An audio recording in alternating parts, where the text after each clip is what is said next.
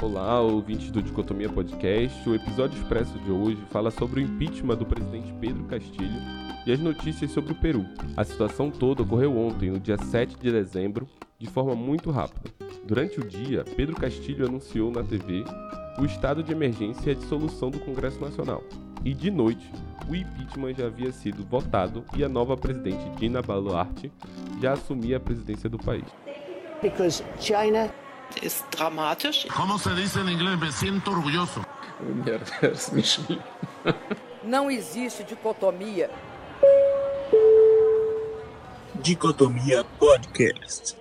Para entender melhor a situação peruana, é preciso voltar para 2021, quando Pedro Castilho venceu a eleição presidencial, derrotando Keiko Fujimori. O Dicotomia acompanhou essa eleição e você pode relembrar com mais detalhes no episódio de número 25, Eleições no Peru. Um dos aspectos mais importantes dessa disputa foi a pequena margem de votos para a vitória de Castilho. Apenas 0,25% de votos separou os candidatos. Além disso, Fujimori e Castilho representavam em suas campanhas políticas vieses extremamente opostos. O governo de Castilho foi marcado do início ao fim por desconfianças e duras oposições. Podemos citar que todo o processo eleitoral foi colocado em dúvida pela sua adversária, que só admitiu a derrota após um mês das eleições. Durante o mandato de um pouco mais de um ano, o presidente sofreu com processos no Ministério Público peruano e no Congresso, que tentou por três vezes efetivar o impeachment de Castilho, o último na data do dia 29 de novembro do ano corrente. Foi frente a esse último pedido de impeachment e ao arranjo jurídico peruano, que permite a prática legal de dissolução do Congresso, que Castilho resolveu ir à televisão pronunciar a dissolução do Congresso, a instauração de governo de emergência excepcional, ao estabelecimento de um governo temporário de exceção. Ele também impôs um toque de recolher entre 22 horas e 4 horas da manhã no horário local e tentou também reorganizar o sistema jurídico, incluindo o poder do Ministério Público, a Junta Nacional de Justiça e o Tribunal Constitucional. Bem, as medidas anunciadas pelo mandatário não foram cumpridas pelo Congresso, que antecipou a aprovação do impedimento ao Castilho. Vale lembrar que também não foi só o Congresso que não apoiou o Castilho. As Forças Armadas emitiram nota que não obedeceriam ordens inconstitucionais. A Suprema Corte também sinalizou a inconstitucionalidade da ação. Ministros renunciaram seus cargos como demonstração da não conivência e a própria vice, a Boluarte, declarou ser contrária à decisão de Castilho e afirmou que isso se tratava de um golpe de Estado. Bem, de novo o Congresso volta à ação e, após a aprovação do impeachment, os deputados convocaram a Dina Boluarte para assumir a presidência no próprio Congresso.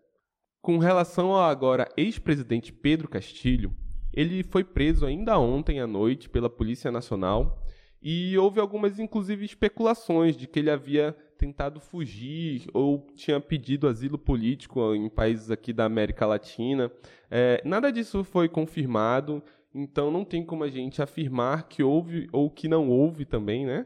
Então o Dicotomia vai ficar é, de olho nessa questão, vai ficar acompanhando o caso e volta aqui para confirmar qualquer coisa desse tipo. Por fim, vai lembrar que o posicionamento brasileiro é muito importante para nós e a embaixada brasileira no Peru, em Lima mais especificamente, ela acabou orientando no dia de ontem que ocorreu tudo isso aos cidadãos brasileiros para que tomassem algum cuidado, para que organizassem suas viagens ali é, pela, pelo Peru e orientou para a remarcação de voos ou evitar possíveis deslocamentos ali na região, principalmente por conta das manifestações que ocorriam naquele momento.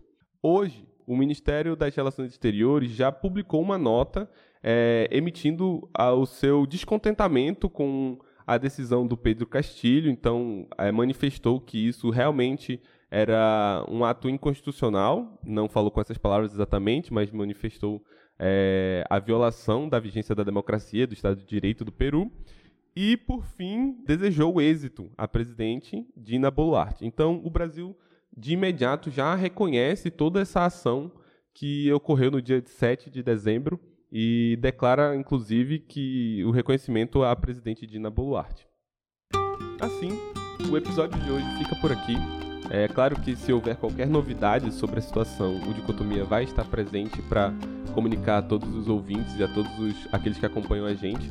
E a gente gostaria de pedir que você seguisse a gente nas nossas redes sociais, é, todas elas são Dicotomia Underline Cast. E assinar também a nossa revista que saiu ontem, inclusive no mesmo dia que saiu a notícia sobre a destituição do Pedro Castilho. Os links estão todos lá no Instagram, então é fácil de ter acesso. E é isso, até a próxima, vejo vocês.